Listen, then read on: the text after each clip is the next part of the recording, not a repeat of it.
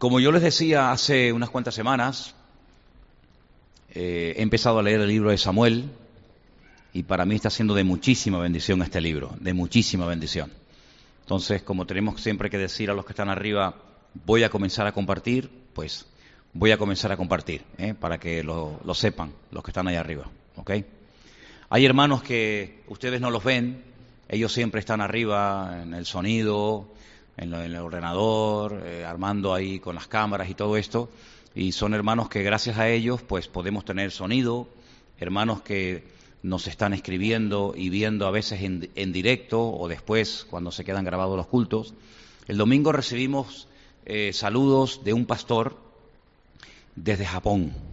Es increíble. Es una iglesia de hispanos que se están reuniendo en Japón. No sé cómo han entrado en contacto con nosotros y dicen que les estamos siendo de mucha bendición. Jamás en mi vida pensé que nos iban a ver y nos iban a escuchar en Japón. Así que bueno, cuando me lo dijo Armando, digo, pero ¿nos entienden allí los japoneses? Si no, no, es un hermano latino que tiene una congregación de latinos y nos están viendo. Así que gracias a los hermanos que están allá arriba, pues semana tras semana podemos también bendecir a otras personas que están en otras partes del mundo, ¿sí? Y a ustedes que tienen eh, eh, familia o amigos en otros países, pues díganle, díganle que si quieren pueden también seguir los cultos en directo o, indiferido y vamos así ampliando, ¿no? Cada vez más la red para que más personas sean bendecidas.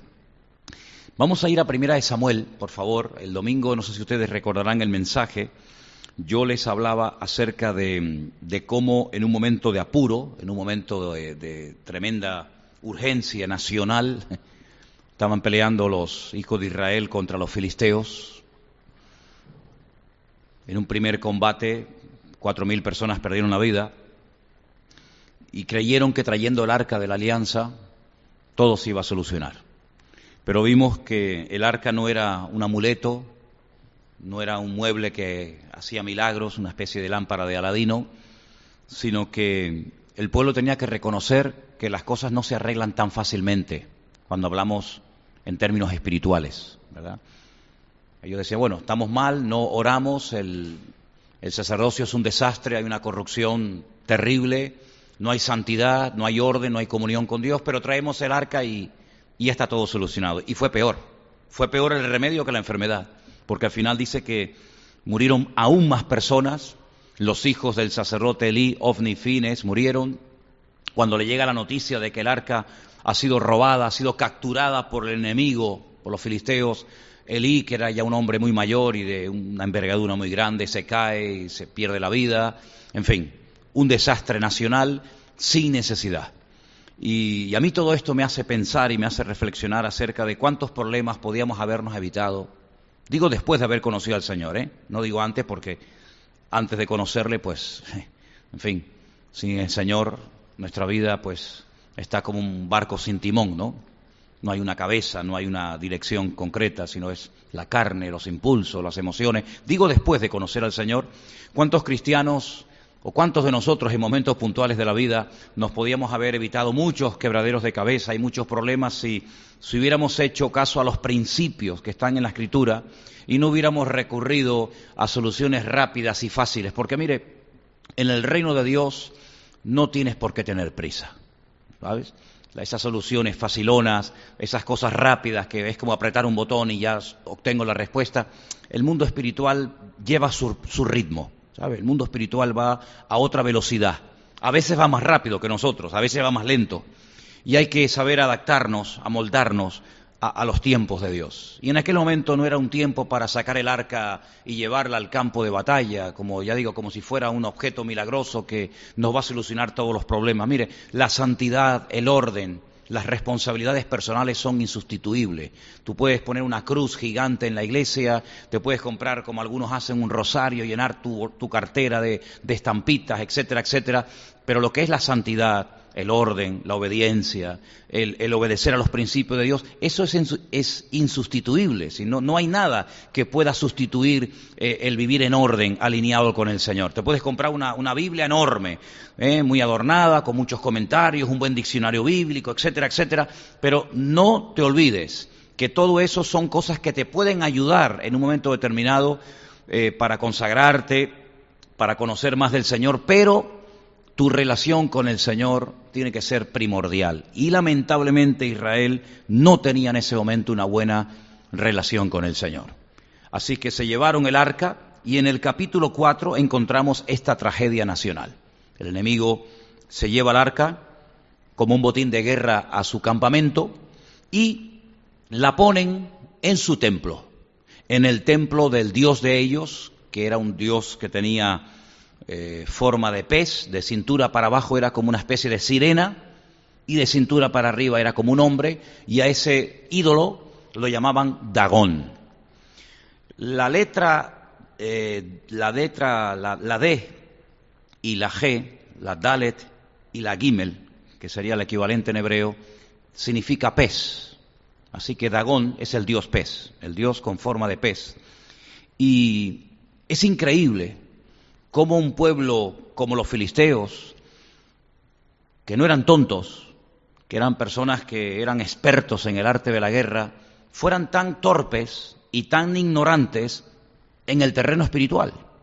Pero esto no solamente ha pasado con los filisteos. Fíjense, por ejemplo, los griegos. Los griegos eran personas cultas, personas con un nivel eh, de educación o de cultura tremendo. La, filosofía griega se estudia hasta el día de hoy en las universidades del mundo, sin embargo eran politeístas, eran personas que adoraban a todo y a todos. El apóstol Pablo cuando les visitó en Atenas les dijo, observo que soy gente muy religiosa, tenéis hasta un altar con una inscripción vacío, el, el, pilar, pero sin embargo veo que pone al Dios no conocido, es decir, adoraban todos, tenían miles de dioses. Y, esto es algo tremendo, porque cuando ellos roban el arca, se la llevan al templo de su dios, a Dagón, y pasan cosas muy extrañas.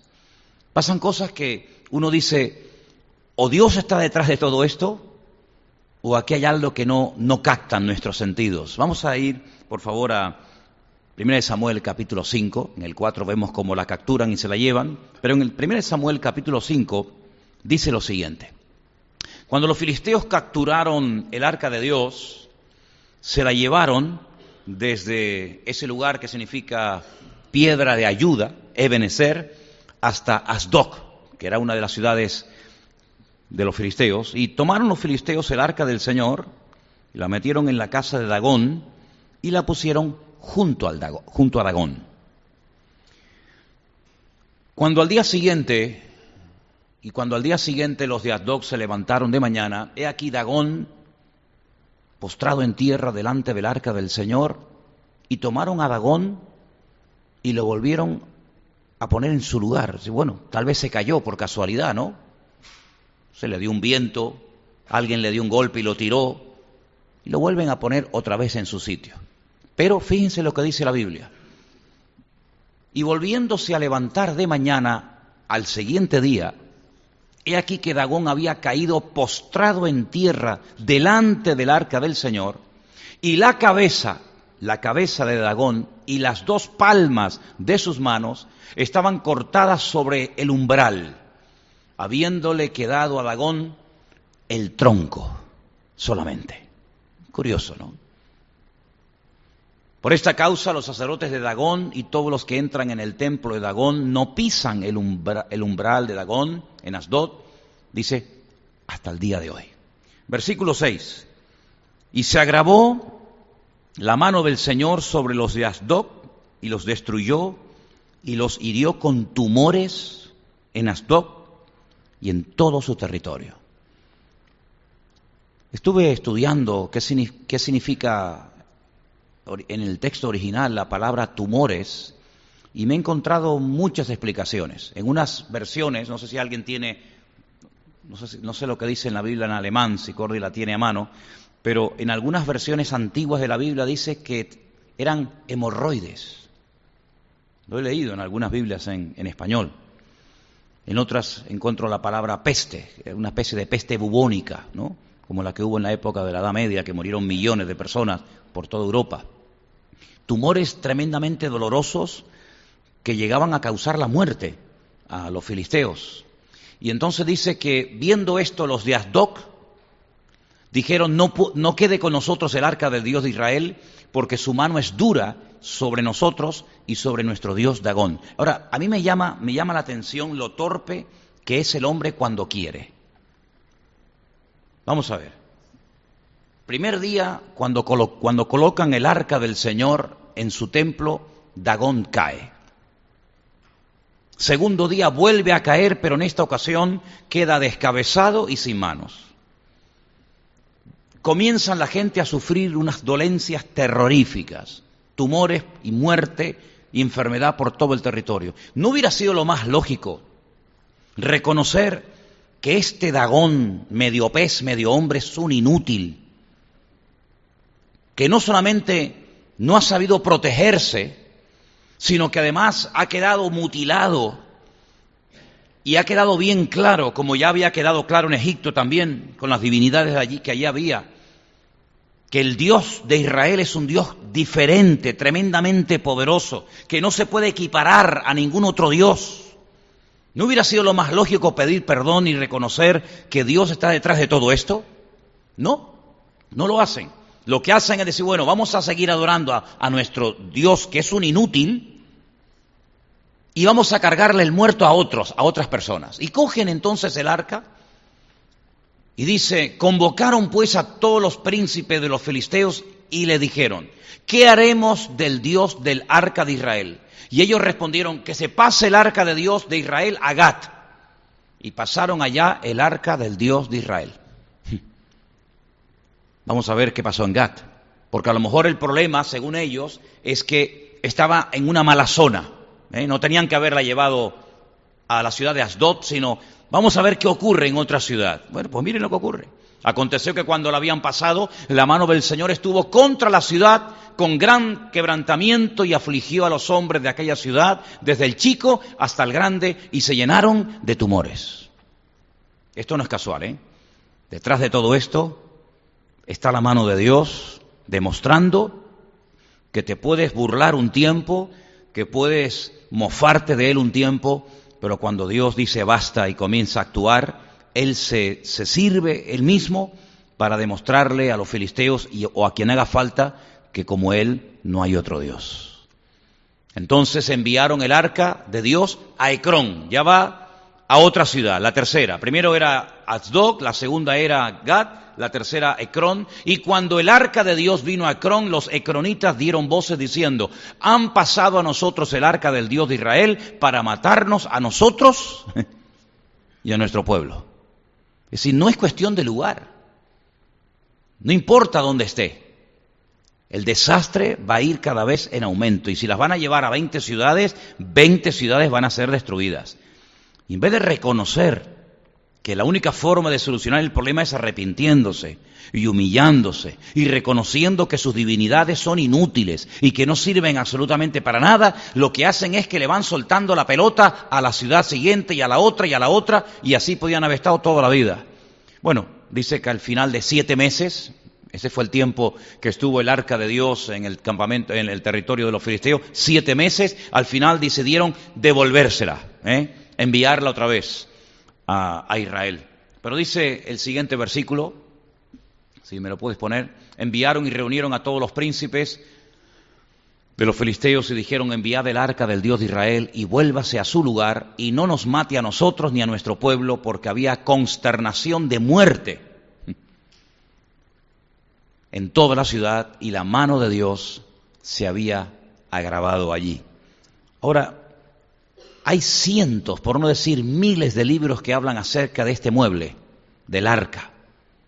El domingo pusimos unas, unas fotografías, ahí en la entrada tenemos una especie de, de, réplica en tamaño real, tal y como era. Y el arca de la alianza, según yo veo en la escritura, recibe diferentes nombres, pero estamos hablando del mismo objeto. Esa, esa, ese mueble, que es de madera de acacia, cubierto por fuera y por dentro de oro con esas barras que le ayudaban a los levitas para poder trasladarla de un lugar a otro, recibe varios nombres. El arca de la alianza, el arca del testimonio, el arca del pacto, el arca de Dios. Y hoy encontraba un versículo donde el rey Josías, en su época, cientos de años después de lo que estamos leyendo en esta noche, la llama el arca santa. Era un mueble que tenía más o menos esas medidas, 1,10 por 67 y 67. En su interior se guardaban aquellas primeras tablas de la ley que Moisés cuando bajó del monte y vio al pueblo desenfrenado adorando al becerro de oro, las tiró y las partió, pues esos trocitos las metió dentro del arca y después también volvió a meter las segundas tablas, que ya cuando él baja de la montaña no las rompe y se ponen allá adentro, por eso se conoce como el arca del testimonio, ¿eh? el arca donde está guardada la palabra o parte de la, de la palabra de Dios como testimonio de que Dios había provisto milagrosamente eh, el alimento durante 40 años en el desierto, pues dice que había una copa con un poco de maná dentro. La palabra maná en hebreo significa ¿qué es esto? Para que sepáis, ¿eh? ¿qué es esto? Maná.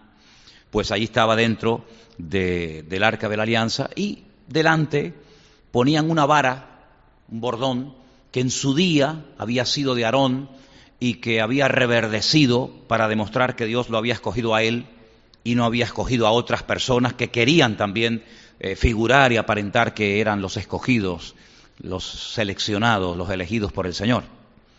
Este arca no se podía tocar, no se podía ver dentro de su interior.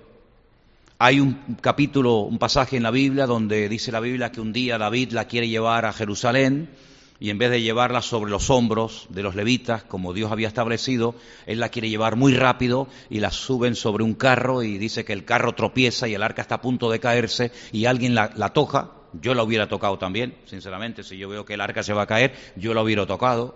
Y dice que ese hombre cayó fulminado, muerto instantáneamente en ese lugar y David se quedó destrozado y dice, no, no, déjenla ahí y vamos a ver qué es lo que ha pasado. Ahora es curioso que cuando roban el arca, este mueble tan sagrado, nadie mueve un dedo por ir a buscarla. Yo esta mañana leyendo la Biblia y estudiando encontré muchos pasajes, solamente les voy a mencionar dos, dos pasajes donde yo veo que se movilizan, que se juegan la vida y, van a cantidad de kilómetros de donde se encuentran para recuperar algo que para ellos tiene un valor incalculable. Por ejemplo, quiero llevarles al primer libro de la Biblia, al capítulo 14 de Génesis, a partir del versículo 14 en adelante, hay una historia muy interesante de Abraham. Y dice así, oyó Abraham que su pariente estaba prisionero, Lob, su sobrino, y armó a sus criados, los nacidos en su casa, 318, ¿eh? eran sus siervos, 318 criados, y los siguió hasta Dan. Ahora, Dan está en el extremo norte de Israel.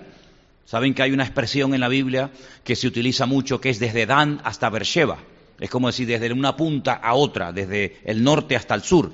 Pues Abraham con estos trescientos y pico criados que él tiene, los arma y se va hasta el extremo norte del país porque está preso su sobrino Lot y hay que hacer todo lo posible por salvarle la vida. Y entonces dice que cayó de noche sobre ellos y sus siervos y les atacó y les fue siguiendo hasta Joba, al norte de Damasco. Ahora, fíjate lo que caminó este hombre, ¿eh? se fue hasta Siria. Damasco, capital de Siria, se va hasta el extranjero siguiendo a estos, en fin, a estas personas que se han llevado a Lot y a sus mujeres y se han llevado sus pertenencias y Abraham no dice, bueno, pues mira, pues él se separó de mí. Ustedes saben que hubo un momento que Abraham se tuvo que separar de Lot porque dice que había problemas con las, el ganado de uno y el ganado de otro y el tío le dice, bueno, mira, vamos a terminar mal, lo mejor es que nos separemos por las buenas y no por las malas. Dime a dónde vas a ir. Si tú vas en una dirección, yo iré en dirección contraria. Y curiosamente dice la Biblia que eh, su sobrino Lot escoge la llanura del Jordán, que se ve que en aquellos tiempos, hoy en día no, hoy en día es un desierto terrible, pero en aquellos tiempos era fértil, había agua, todo esto fue antes de la destrucción de Sodoma y Gomorra, y entonces Abraham se va a lo peor, al desierto, ¿eh? Pero allí, allí el Señor le habla y le dice, tú tranquilo, porque toda la tierra que ves te la daré a ti y a tu descendencia.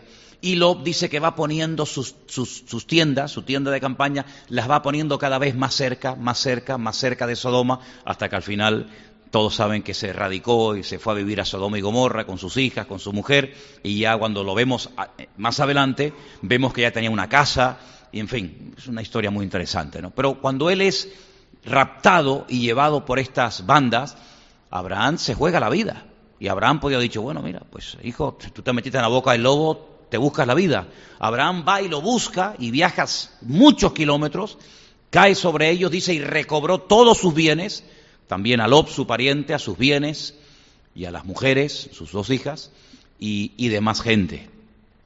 Cuando llega, dice la Biblia, no voy a hablar hoy de eso porque sería un pasaje muy interesante para comentar, dice que cuando viene y va a entrar al lugar donde él vivía o cerca de donde él vivía, le sale al encuentro un tal Melchizedek, que en, español es Melchizedek, Melech, rey, Sedek, el rey de justicia, dice que no sabemos de dónde viene, no tenía ni árbol genealógico ni nada, y dice que este, este sacerdote del Dios Altísimo le da pan y vino, lo bendice y Abraham le da los diezmos.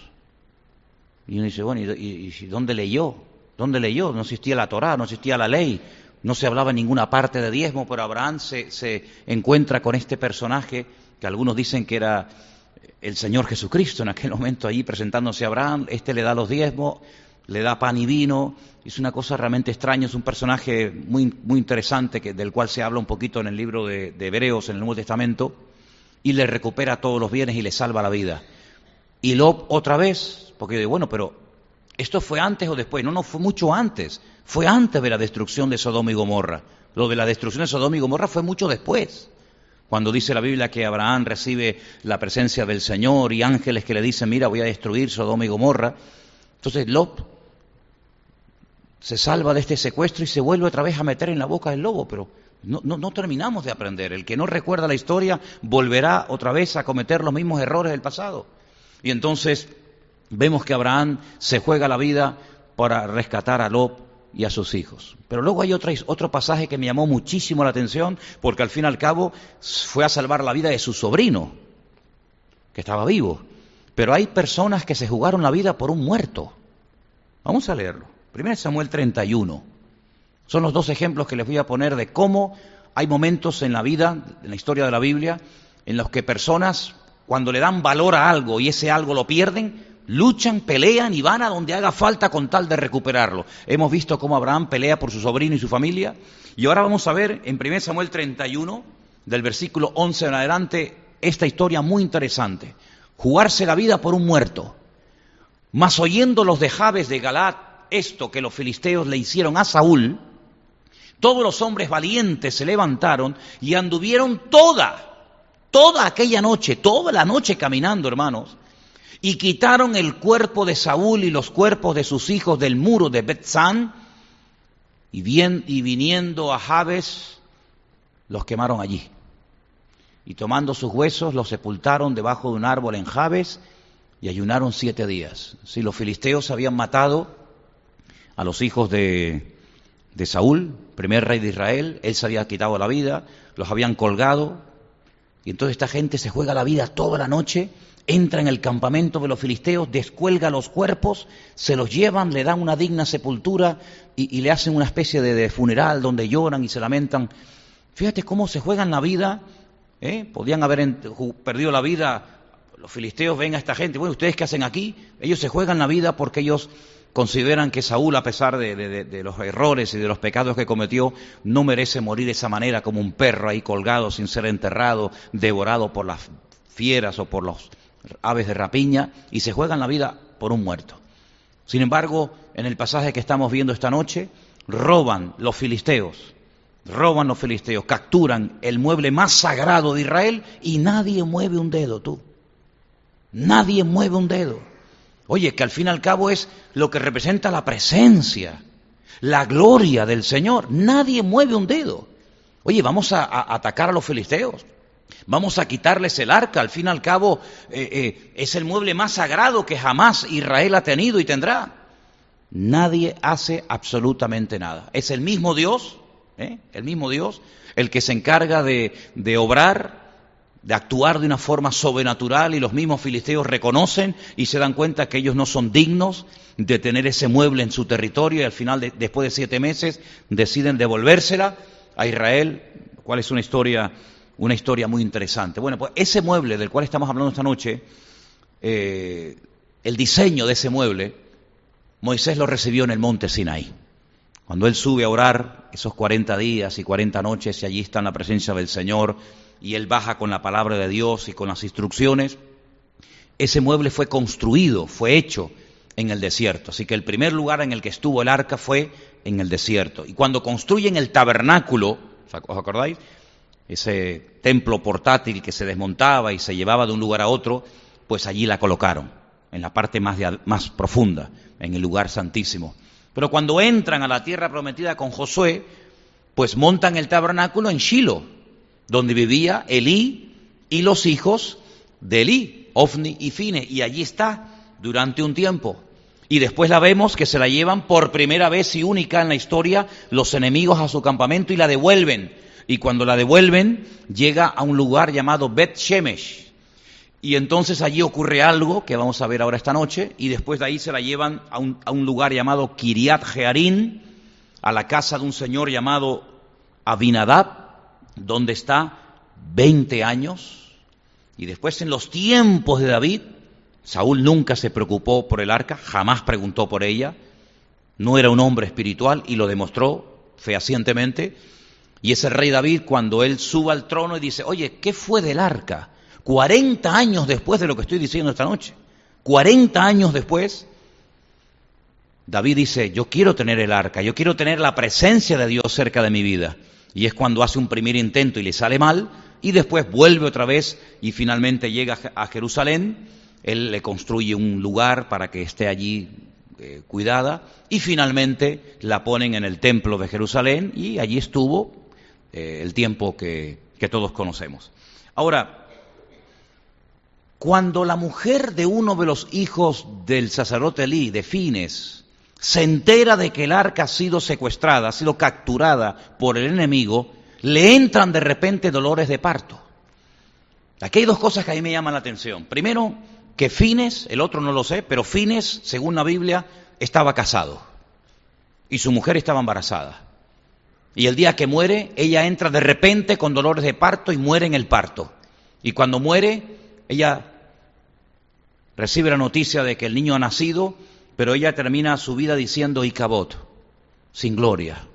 La gloria del Señor ha sido traspasada. Y ahí muere en el parto, ¿verdad? Fíjate cómo Fines estaba casado. Sin embargo, dice la Biblia que era una persona que se acostaba con las mujeres en la puerta del tabernáculo. Tremendo, ¿eh? Es algo más que hemos descubierto. Que Fines no era un sacerdote soltero, sino que estaba casado que tenía relación con otras mujeres, pero él estaba casado y su esposa estaba embarazada y muere el día de su embarazo. Y otra cosa que me llama tremendamente la, atención de esta historia es que cuando los filisteos deciden devolver el arca para que vuelva otra vez a sus propietarios, por decirlo de alguna manera, al pueblo de Israel, ponen una prueba que si Dios no está detrás de ella, es imposible que salga bien. Es imposible. Vamos a leerla. Estamos en Primera de Samuel. Ellos ya deciden devolver el arca, que ellos es un desastre, una ruina, tumores, enfermedades, muertes. Reconocen que esto es mano de Dios. Más o menos lo que dijo Faraón. Al principio no. Al principio incluso algunos de sus brujos imitaban algunas plagas que hacía Moisés, pero al final terminaron reconociendo de que aquello era dedo, mano de Dios, ¿verdad? Y ellos deciden devolver el arca. Pero dicen, no podemos devolver el arca con las manos vacías. Entonces dice la Biblia que ellos hacen figuras de sus tumores y ratones de oro como para compensar un poco el daño que habían causado a Israel y devuelven el arca. Pero fíjense lo que hacen. Estamos en el capítulo 6 de Primera de Samuel y dice así. Estuvo el arca de Dios en la tierra de los filisteos siete meses. Entonces los filisteos, llamando a los sacerdotes y adivinos, preguntaron, ¿qué haremos del arca del Señor? Hacednos saber de qué manera la hemos de volver a enviar a su lugar. Versículo 3. Ellos dijeron, si enviáis el arca del Dios de Israel, no la enviéis vacía, sino pagadle la expiación, entonces seréis sanos y conoceréis por qué no se apartó de vosotros su mano. Ellos dijeron, ¿y qué será la expiación que le pagaremos. Ellos respondieron, conforme al número de los príncipes de los filisteos, cinco tumores de oro y cinco ratones de oro, porque una misma plaga ha afligido a todos vosotros y a vuestros príncipes. Haréis pues figuras de vuestros tumores y de vuestros ratones que destruyen la tierra y daréis gloria al Dios de Israel. Quizá aliviará su mano de sobre nosotros y de sobre vuestros dioses y sobre vuestra tierra.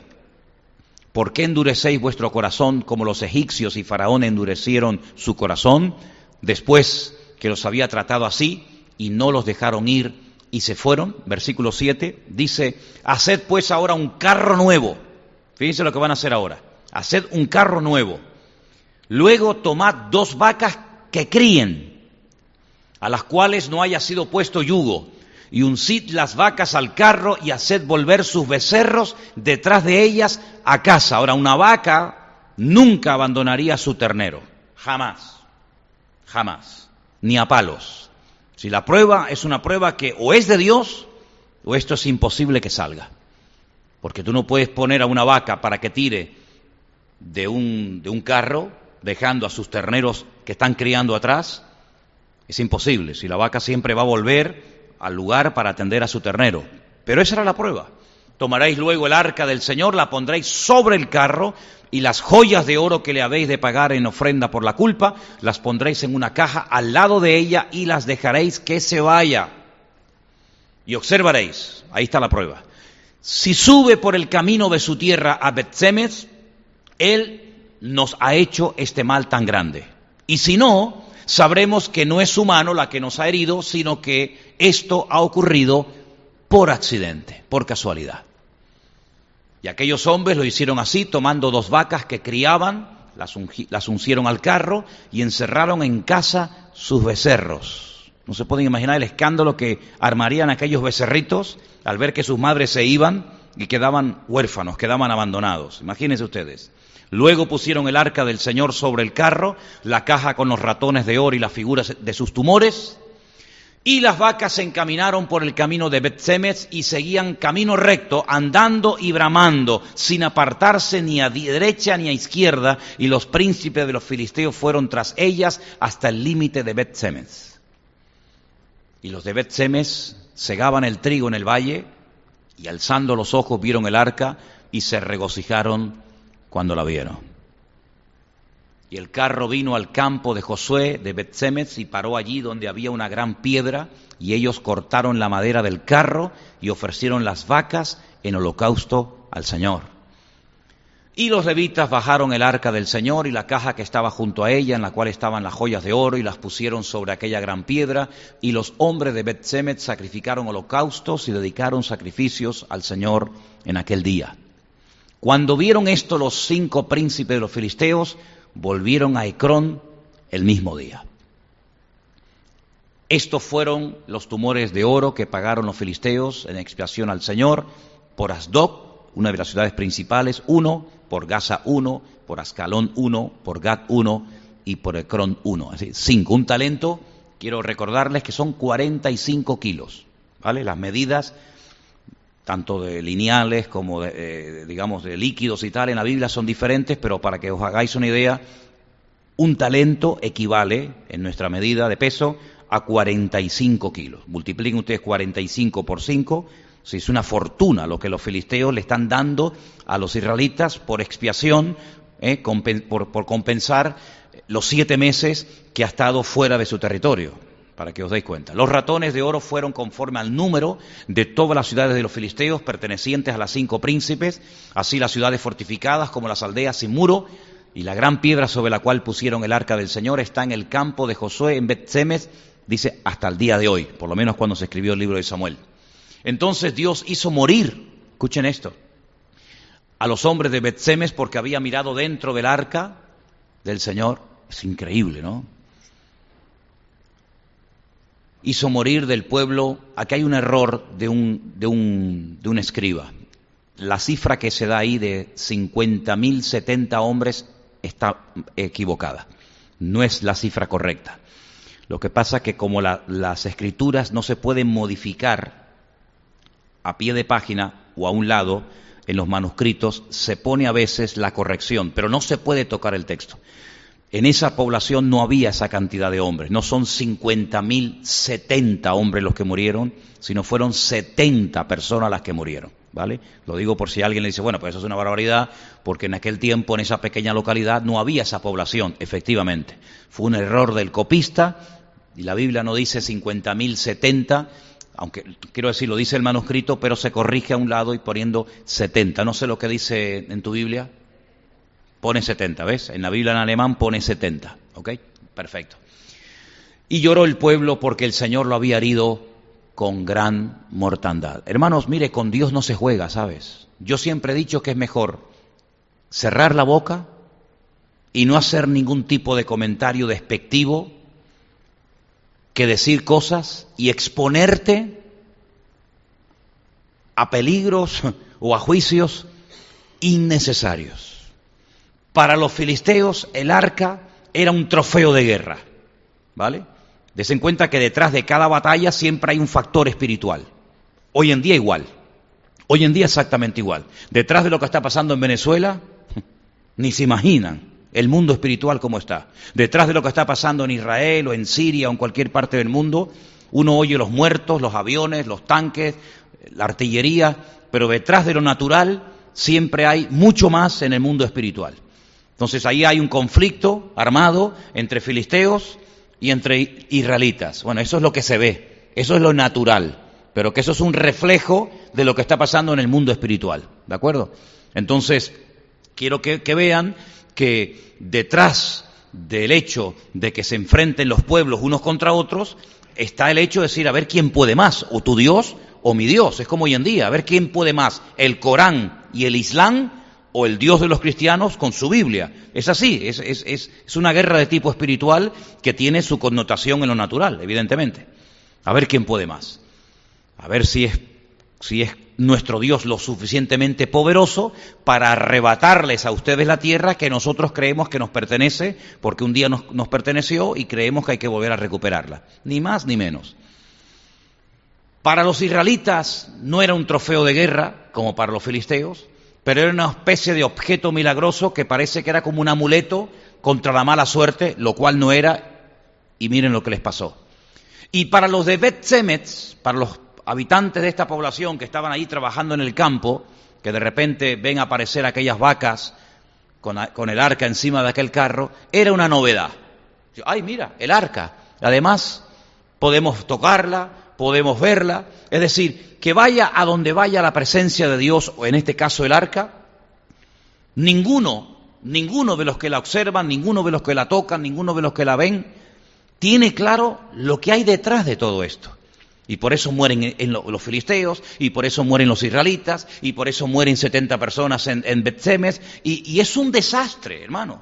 Y es que tenemos que darnos cuenta de que la, gloria de Dios, la presencia del Señor, es algo tan real que el hombre no es consciente a lo que se expone cuando blasfema, cuando insulta, cuando cuestiona, cuando critica, etcétera, etcétera, al Señor, a su palabra y a lo que representa el Señor. Por eso hay pueblos que no levantan cabeza. Y por eso hay naciones que por más que pidan dinero al Fondo Monetario Internacional y por más que pidan por aquí que hagan esto y que hagan aquello, hay países que no levantan cabeza, porque el problema no se soluciona de una forma natural, sino humillándose y buscando a Dios.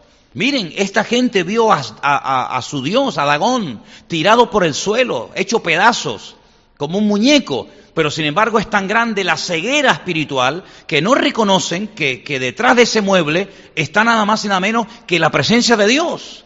Ahora, detrás de, de la idolatría hay centenares de demonios que hacen que la persona no entienda el culto que le está dando a un objeto inanimado que al fin y al cabo fue creado por las manos del hombre.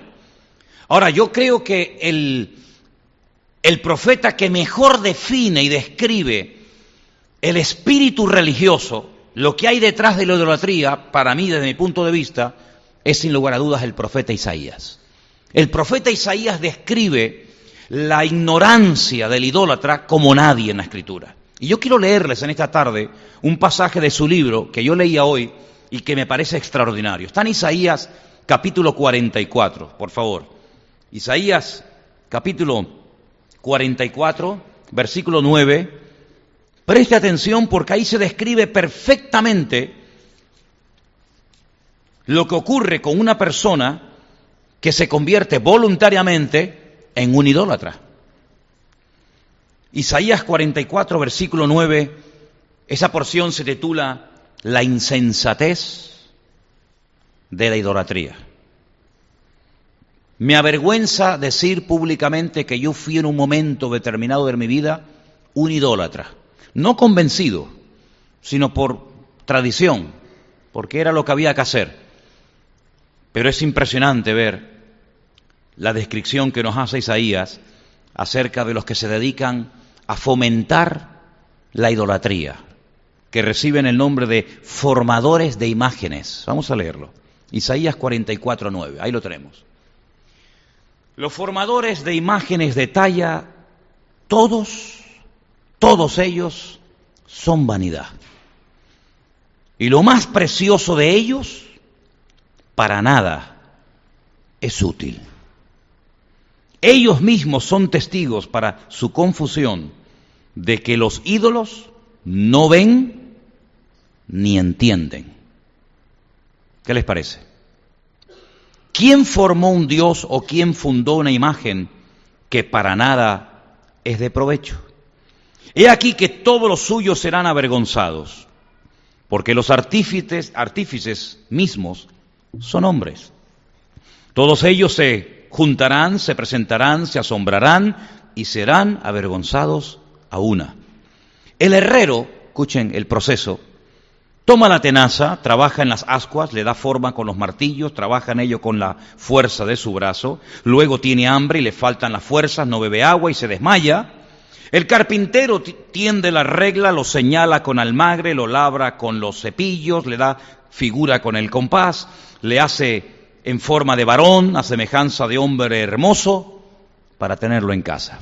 Versículo 14. Corta cedros, toma ciprés, encina, que crecen entre los árboles del bosque, planta pino, que se críe con la lluvia, de él se sirve luego el hombre para quemar, y toma de ellos para calentarse, enciende también el horno, cuece panes, hace además un dios, y lo adora, fabrica un ídolo y se arrodilla delante de él.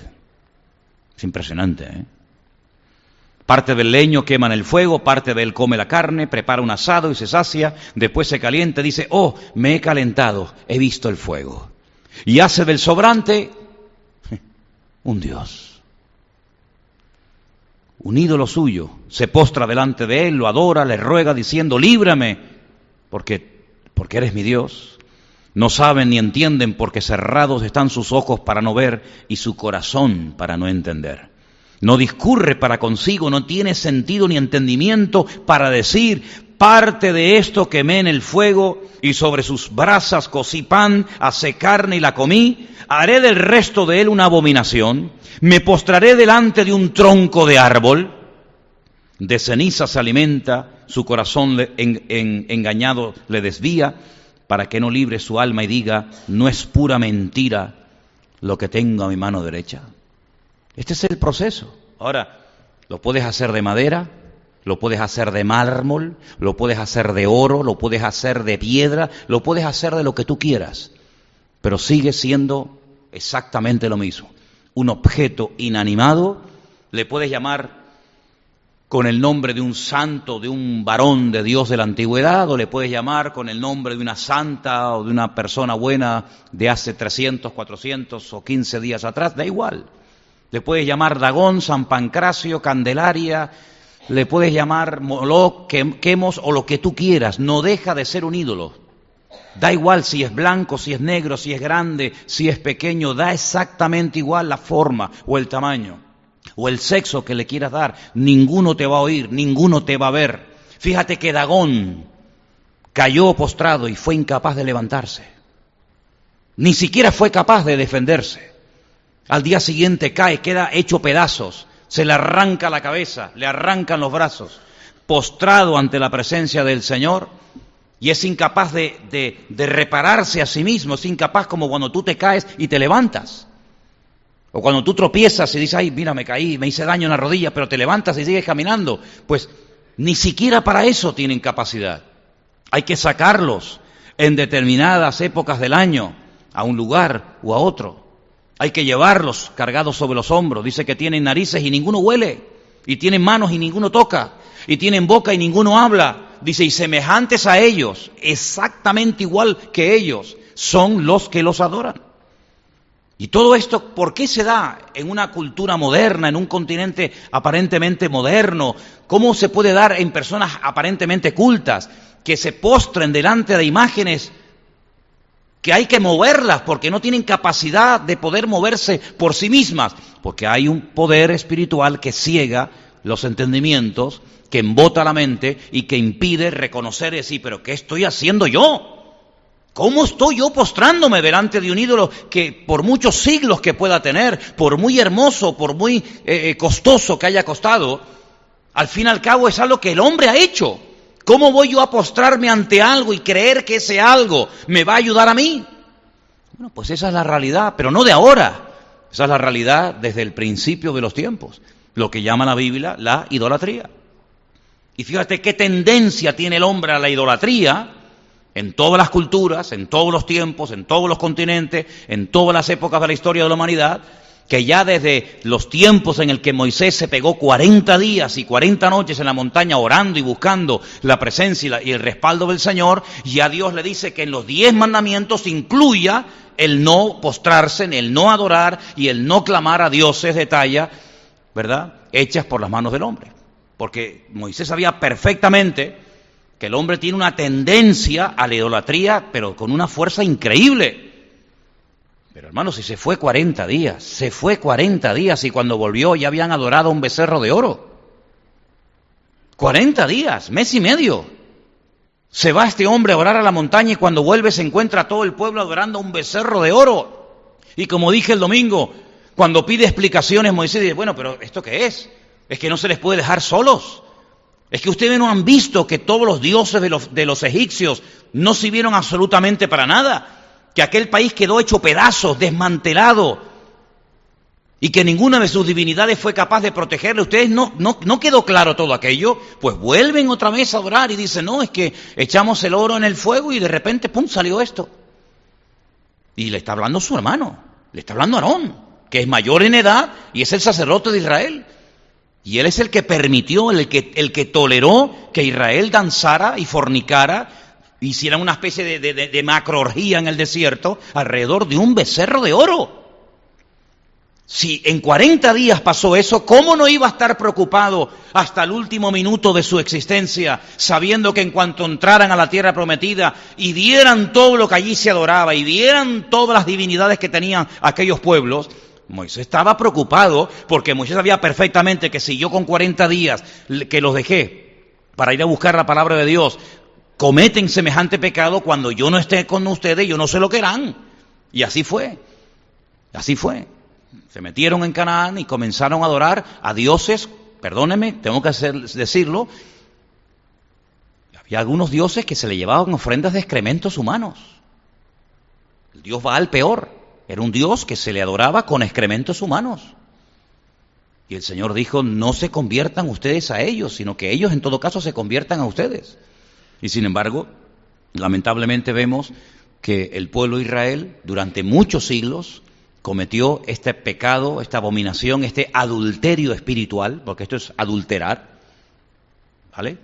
Es dejar al Dios vivo serle infiel al Dios que dio su vida por ti, serle infiel al Dios que te rescató para adorar a otro Dios. Es lo que hace un hombre cuando se va detrás de otra mujer que no es la suya, o una mujer cuando deja a su marido y se va detrás de otro. Bueno, pues en el mundo espiritual también existe adulterio espiritual, y es cuando cambias a tu Dios por otro, y le das culto y honra a otro Dios en vez de al Dios tuyo y verdadero. Y el Señor dijo que los llevaría al destierro y que les arrancaría de una vez para siempre ese espíritu, esa tendencia a la idolatría y los 70 años que, como todos ustedes saben, estuvieron en Babilonia, sirvieron para arrancar esa raíz de idolatría que Israel tuvo durante siglos y hasta el día de hoy Israel tiene muchos errores y muchos pecados y todo lo que ustedes quieran, pero Israel nunca más históricamente volvió a caer en la idolatría. Dios les arrancó de cuajo esa tendencia a este tema. Entonces vemos que el pueblo de Israel tenía tanta tendencia a la idolatría que al final terminaba adorando al arca en vez de al Dios del arca. Pero gracias al Señor, gracias al Señor, en los tiempos del rey David, él entendió que hay cosas que son medios, pero no son un fin en sí mismo. ¿Te das cuenta? Es como aquellas personas que son estudiantes de la Biblia y al final terminan adorando más a la Biblia que al Dios de la Biblia. O personas que terminan idolatrando a otras personas en vez de estar reconociendo que al único que se puede adorar y honrar y servir es a nuestro Dios. David entendió que el arca era un mueble que representaba la presencia del Señor, pero que en ningún momento era un objeto que terminaba la gente adorándolo o honrándolo, como creían que, que era, incluso los filisteos. Y David cuando lleva el arca, y lo vamos a ver en las próximas semanas, cuando la lleva a Jerusalén, él reconoce que detrás de ese mueble está la presencia del Señor. Y tú tienes que partir de la base que todo lo que el Señor te dé a lo largo de la vida son medios para llevarte a Él. La Biblia que tienes, gloria a Dios, porque la tienes, pero no adores a la Biblia, adora al Dios que inspiró y sopló la Biblia para que lo conozcas y, tengas una revelación clara de lo que Él es, de lo que Él pide y de lo que Él hace. Amén, hermanos. Y todo cuanto recibas en tu vida, si el Señor un día te sanó, no termines adorando tu, sanidad o tu milagro, sino al Dios que te sanó.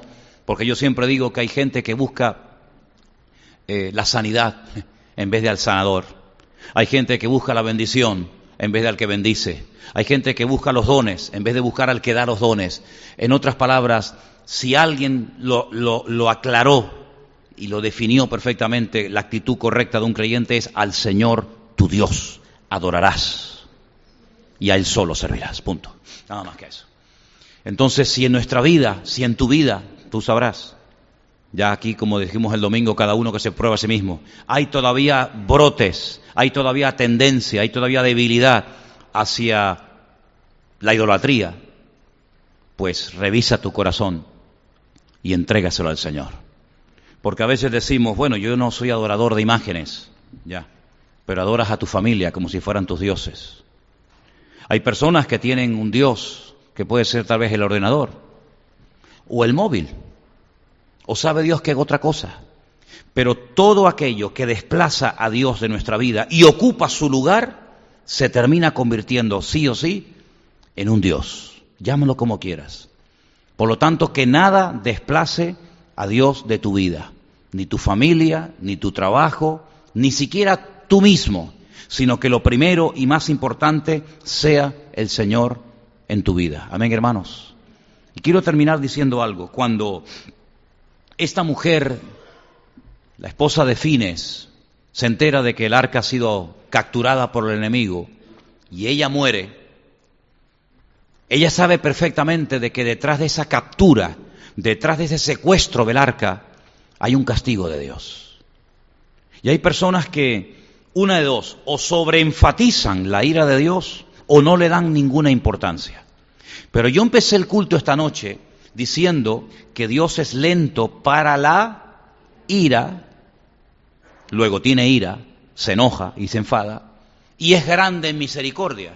Es decir, su misericordia no anula la ira de Dios, ni la ira de Dios es tan inmensa que al final se diluye la misericordia y no la vemos por ninguna parte sino que el Señor sabe perfectamente que hay momentos en los que tiene que actuar con su ira y hay momentos en los que tiene que actuar con su misericordia. ¿Y dónde podemos ver el mejor cuadro de toda la vida, de toda la Biblia, perdón, donde podemos ver cómo Dios actúa con ira y al mismo tiempo con amor? Y al mismo tiempo con justicia, y al mismo tiempo con, con misericordia. ¿Dónde podemos verlo? En la cruz. Ustedes pueden ver en la cruz al Señor y Salvador en el cual todos los presentes creemos. Amén, hermanos. Pero ahí está, ahí está clavado, ¿eh? Ahí está clavado, sangrando, agonizando, dolorido y molido por todas partes. Y al mismo tiempo es un acto de amor. Y tú dices, Señor, es un acto de amor hacia el pecador, es un acto de amor hacia nosotros. Pero si en algún momento Dios manifestó su ira, fue sin lugar a dudas en la cruz. Cuando el propio Hijo captó lo que aquello, lo que aquello significaba y representaba, llegó a decir, Dios mío, Dios mío, ¿por qué me has desamparado? Por una sencilla razón, porque Dios es santo y no puede cohabitar, no puede estar en un lugar donde hay desorden y donde hay pecado. Y tú voluntariamente has decidido cargar el pecado de toda la humanidad, desde Adán hasta el último ser humano que pise el planeta Tierra. Tú fuiste el que dijiste en la eternidad, cuando yo pregunté a quién enviaré y quién irá por nosotros, tú fuiste el que respondiste afirmativamente y dijiste, heme aquí, envíame a mí. Y tú fuiste el que dijiste, no se haga mi voluntad, sino la tuya. Por lo tanto, si tú has decidido libre y voluntariamente cargar el pecado de toda la raza humana, creyentes y ateos de todos los tiempos, yo tengo que derramar mi ira sobre ti y permitir que hoy te crucifiquen y te maten, porque la paga del pecado, yo he dicho que es la muerte. Y tú hoy tienes que morir aunque seas mi hijo. Yo hoy tengo que abandonarte y darte las espaldas, aunque seas mi amado hijo.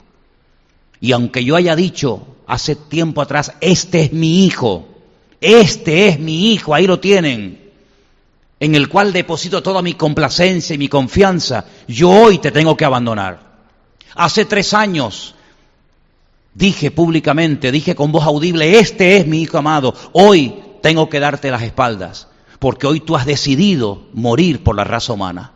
Pero al mismo tiempo fue el acto más grande de amor y de misericordia de Dios, porque la justicia, la ira de Dios quedó satisfecha con aquel sacrificio perfecto.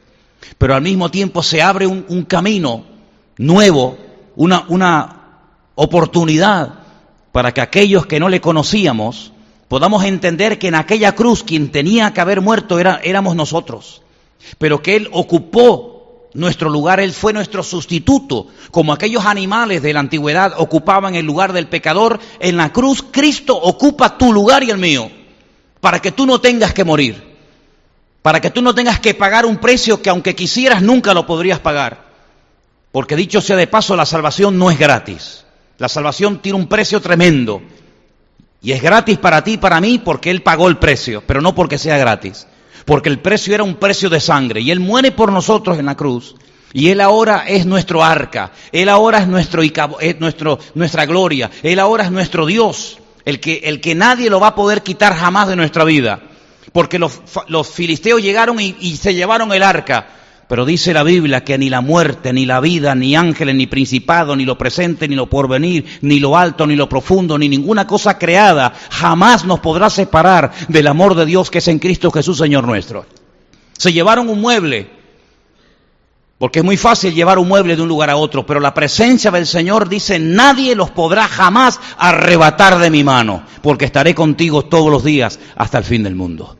Así que esa seguridad aunque estemos rodeados de filisteos, de amorreos o de lo que ustedes quieran, la seguridad de que mi Dios está conmigo y Él me va a proteger de noche y de día, porque ha prometido estar con nosotros siempre, lo sintamos o no, estemos en nuestro mejor momento o en el peor momento de nuestra vida, no importa.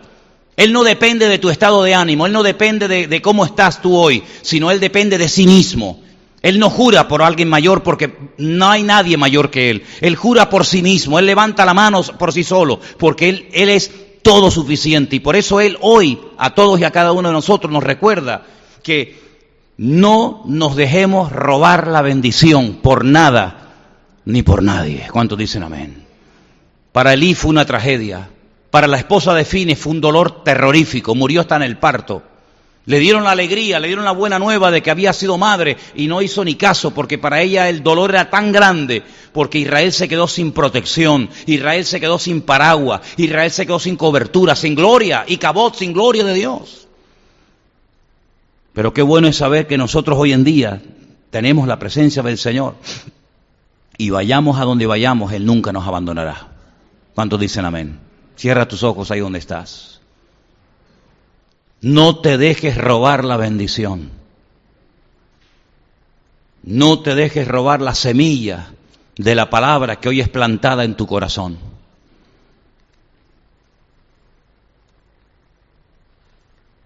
No dejes que los filisteos, que las circunstancias, que los inconversos condición en tu, tu vida. Porque el Señor Jesucristo tuvo que sufrir lo indecible, muchísimo, para que tú hoy estés ahí sentado y tengas la salvación de tu alma y la paz de tu corazón garantizada. No permitas que ningún problema, que ningún comentario, que ninguna crítica, que nada, ni nadie, escúchame bien, que nada ni nadie, conocido o no, de cerca o de lejos, que ninguna noticia, que ningún inconverso, ni siquiera que ningún creyente te robe la bendición. Pelea por tu bendición. Me da mucho dolor que no fueron a campamento enemigo a arrebatarle al enemigo el arca. Tremendo. En cierto sentido lo que le pasó a Israel le pasó a la iglesia de la Odisea. Y aquí estoy a la puerta y llamo.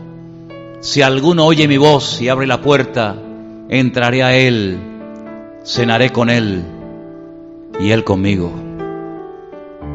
Perdieron la gloria la presencia, la bendición de Dios y no se habían dado cuenta. Y el Señor estaba a la puerta llamando, llamando. Que no nos pase a nosotros nunca que perdamos la gracia, el favor de Dios por enredarnos en las cosas de este mundo. Que no nos quedemos nunca sin gloria porque el tesoro más grande que tienes no son tus hijos, mi hermana querido. El tesoro más grande que tienes no es tu patrimonio, ni tu propia vida. El valor más grande que tienes es que Dios, el eterno y creador del cielo y de la tierra, está contigo. Eso es lo que tú vales. Sin Él, tú y yo estamos perdidos. No hay presente ni futuro sin la presencia de Dios. Por eso en esta noche clamamos y te pedimos, Señor, Cúbreme, protégeme, Señor, para que nunca pierda tu gloria, para que siempre tu presencia me acompañe a donde quiera que yo vaya y pueda tenerte siempre vivo y cerca de mí, de mi corazón, Señor Jesús.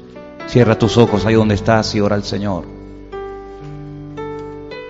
Ora al Señor y dile en esta noche, Señor, guárdame y protégeme para que yo pueda siempre estar cerca de ti, mi Dios. Aleluya. Digno eres de toda gloria, Señor. Digno eres, Señor Jesús. Oh Señor,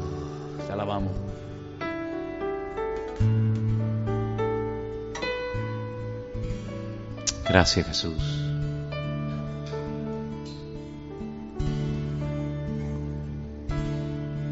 oramos, Señor. Renuévame, Señor Jesús.